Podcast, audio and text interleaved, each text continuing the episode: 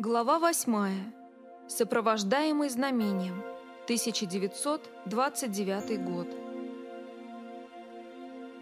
В октябре 1929 года рухнула фондовая биржа Нью-Йорка, что ввергло Соединенные Штаты в такое экономическое бедствие, какого они раньше еще не видели. Тысячи банков закрыли свои парадные двери, в то время как беспомощные банкиры на цыпочках выходили из здания через черный ход – чтобы не попасться на глаза своим разгневанным вкладчикам. В конечном итоге Великая депрессия охватила все сферы экономики. Заводы либо резко сократили свое производство, либо полностью закрылись. Фермеры обанкротились или же потуже затянули пояса. Безработица неимоверно возросла, так что каждый четвертый американский рабочий томился бездельем. Уильям Бранхам работал в отделе коммунальных услуг Джефферсонвилла и зарабатывал только 20 центов в час. Но имея возможность работать, он считал себя счастливцем. Он все еще мечтал посвятить свою жизнь охоте на пушных зверей в горах Запада. Однако в данный момент его зарплата была нужна дома. Чарльз Бранхам, которому исполнилось 38 лет, лишился работы. И теперь его шансы получить постоянную работу были очень малы. Здоровье ослабело из-за сильного пьянства. 2 ноября 1929 года Элла Бранхам родила десятого и последнего ребенка. Наконец, после девяти сыновей у нее появилась дочка. Элла назвала свою дочь Фей Делорес Бранхам, но обращалась к ней Делорес. Итак, из 11 Бранхамов, проживавших в одном доме, только у одного Билли была постоянная работа – он чувствовал, что обязан помогать содержать семью, по крайней мере, еще несколько лет. Работая в коммунальной компании Индианы круглый год, Билли редко бывал дома. Но работа не давала скучать и подходила ему по темпераменту. Одну неделю он мог копать канавы для прокладки газовых труб. На следующей неделе ему могли поручить снимать показания счетчиков. Затем он ремонтировал газовые трубы – в местах утечки или же взбирался на электрические столбы, чтобы ликвидировать неполадки на линии электропередач. Единственное, что ему не нравилось в его работе, это отключать электрический ток у тех клиентов, которые не могли оплатить свои счета. Поскольку депрессия усиливалась, то это случалось слишком часто и шло вразрез с его характером. Несмотря на то, что Билли был рад иметь работу в компании коммунальных услуг, 8 долларов в неделю не очень-то хватало для семьи из 11 человек. Поэтому, когда ему предложили работу заместителя инспектора по охране дичи на неполную ставку, он сразу же ухватился за эту возможность. Это означало, что он будет регулярно выезжать за город, чтобы патрулировать лесную глушь. Сама мысль, что ему будут платить за то, что он больше всего любил делать, казалась идеальной. В действительности все обстояло совсем иначе. Его зарплата представляла собой комиссионное вознаграждение и зависела от количества штрафных квитанций, выданных им нарушителям законов охранов дичи. Однако у Билли не хватало силы воли, чтобы заставить себя выписать кому-либо штрафную квитанцию. Он чувствовал, что можно было бы извлечь больше пользы, если просто присесть с браконьером и прочитать ему лекцию о преимуществах охраны дичи и важности соблюдения законов штата. В сущности, все сводилось к тому, что он тратил все время, бродя по окрестным лесам. Но то удовольствие, которое он получал, вырываясь из города, было достаточным вознаграждением. Однажды Билли должен был патрулировать государственный заповедник в Генривилле, 32 километрах к северу от Джефферсонвилла. Не успел он сесть в автобус «Грейхаунд», как странное чувство пронизало его.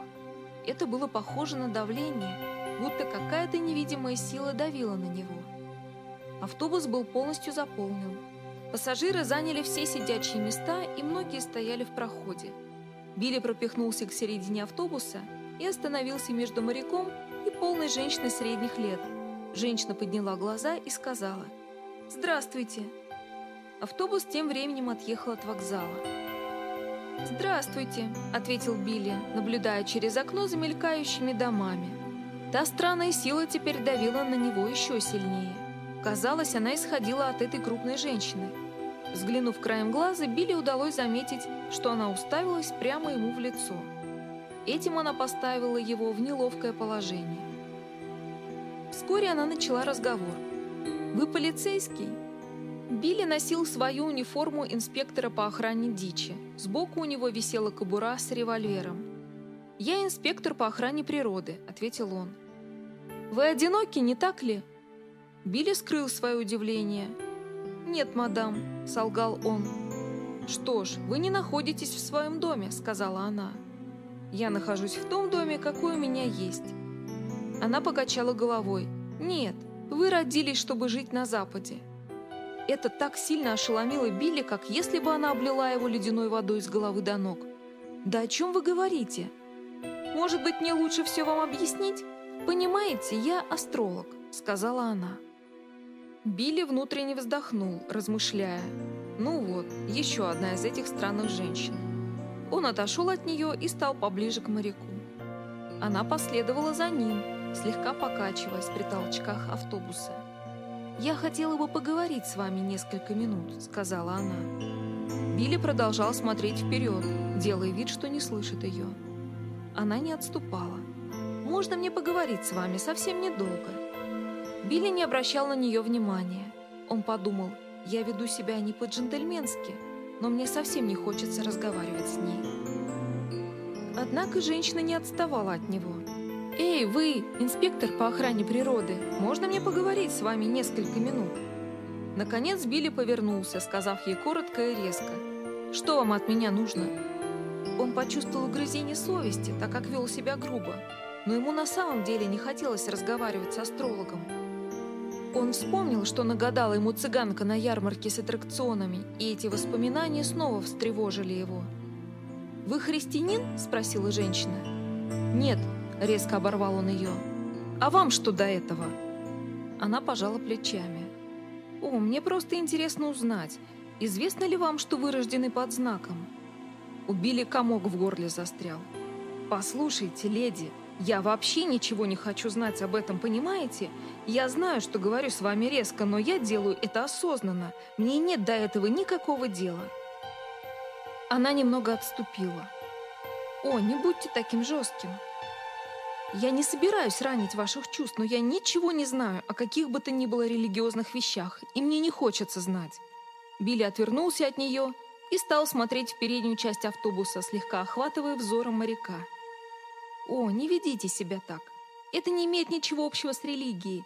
Я сейчас еду в Чикаго проведать своего сына. Он баптистский служитель. Я работаю в Белом доме. Знаете ли вы, что расположение звезд оказывает влияние на события, происходящие здесь на Земле?» «Я ничего об этом не знаю», — ответил Билли. «Впереди вас стоит моряк. Спросите его, не управляет ли луна приливами и отливами», — сказала она. «У меня самого достаточно ума, чтобы это знать», — прервал он ее. «Что ж, есть еще много других небесных тел, которые в мире считают очень значительными. Если я скажу вам в точности, когда вы родились, вы поверите мне?» — продолжала женщина. Билли нахмурил брови. Вам никак не удастся сделать это».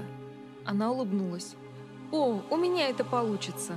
Вы родились 6 апреля 1909 года в 5 часов утра». Грубоватый и неприветливый вид Билли исчез и растаял, сменившись полнейшим изумлением. «Совершенно верно. Теперь скажите этому моряку, когда родился он».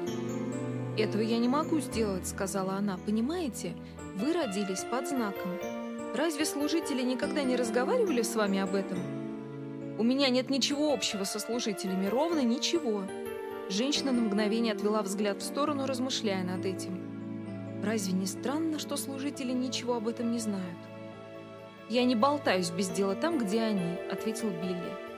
Она снова устремила взор на него. «Послушайте, я хочу вам кое-что сказать. Вы родились под знаком как дар человечеству. Если бы вы только могли это осознать. Он прервал ее. Может быть, я буду еще одним Даниэлем Буном?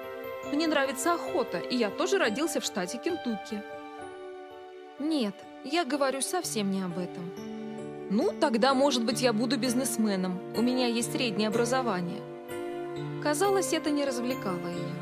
Я говорю совсем не об этом. Я не знаю, кем вы будете, но я вижу, судя по вашей ауре, что вы родились как дар. Вы помните историю о том, как звезда вела мудрецов к Иисусу-младенцу? Я ничего не знаю о религии. Но вы все же слышали о мудрецах, которые шли увидеть Иисуса-младенца, правда? Да. А кто такие мудрецы? О, они были просто мудрецами. Это все, что я знаю. Она объяснила. Мудрецы были такими же, как и я, астрологами, звездочетами.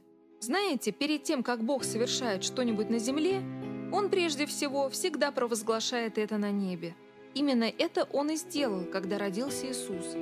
Три небесных тела выстроились в ряд и сошлись вместе, что привлекло внимание нескольких астрологов, живших на Востоке. Один из них был из родословной Сима, другой – Хама, а третий – Иофета, троих сыновей Ноя. Они представляли собой всех людей на земле – Каждый из этих трех человек путешествовал на запад самостоятельно, не зная, что туда ехали и другие, пока не встретились в Иерусалиме. Затем они отправились в Вифлеем и нашли там Иисуса-младенца, зная по цвету его ауры, что Иисус был тем, кого они искали. Вы знаете, что такое аура? Это сверхъестественный свет души. У каждого человека есть аура. Ауры бывают различных цветов – и у каждого цвета есть свое значение. Золотой цвет означает дар от Бога. Итак, эти мудрецы поклонились Иисусу и дали ему свои дары. Как раз тогда, когда они отправились назад, те три небесных тела начали расходиться по своим орбитам. В честь величайшего дара, данного Богом, его собственного Сына Иисуса, всякий раз, когда эти небесные тела снова выстраиваются в ряд, Бог посылает человечеству меньший дар – вы родились под таким соединением планет. Вас сопровождает аура золотого цвета. Вот откуда я знаю день и время вашего рождения, а также то, что ваша судьба должна свершиться на Западе. Из учтивости Билли старался слушать внимательно, но к этому моменту ему уже надоело. «Леди, все, что мне известно, это то, что я являюсь инспектором по охране дичи в штате Индиана, и я стараюсь делать все, что в моих силах, я не религиозен, и мне не хочется ничего больше об этом слышать. Билли продвинулся к передней части автобуса и встал так, что теперь моряк был между ним и женщиной-астрологом. Это сработало, и разговор окончился. Тем не менее, не так уж просто было забыть это происшествие, и оно еще не раз тревожило мысли Билли. Его жизнь, казалось, так сильно отличалась от жизни большинства людей, которых он знал. Но что насчет дара? Что это могло означать? И что же особенного было в нем, что так привлекало этих странных людей? Гадалка сказала, что видела свет, сопровождавший его. Женщина-астролог назвала этот свет аурой. Билли никак не мог все это совместить. Вопросы витали, кувыркаясь в его разуме, как сливки в маслобойке. Почему он так отличался от других? Почему он почувствовал то пронизывающее давление, как только вошел в автобус-экспресс? И почему он чувствовал себя так неловко, когда разговор зашел о религии? Уж не боялся ли он? Может быть, Бог искал его, а он пытался спрятаться от него? И что же та женщина имела в виду, когда сказала, что его судьбе суждено совершиться на Западе?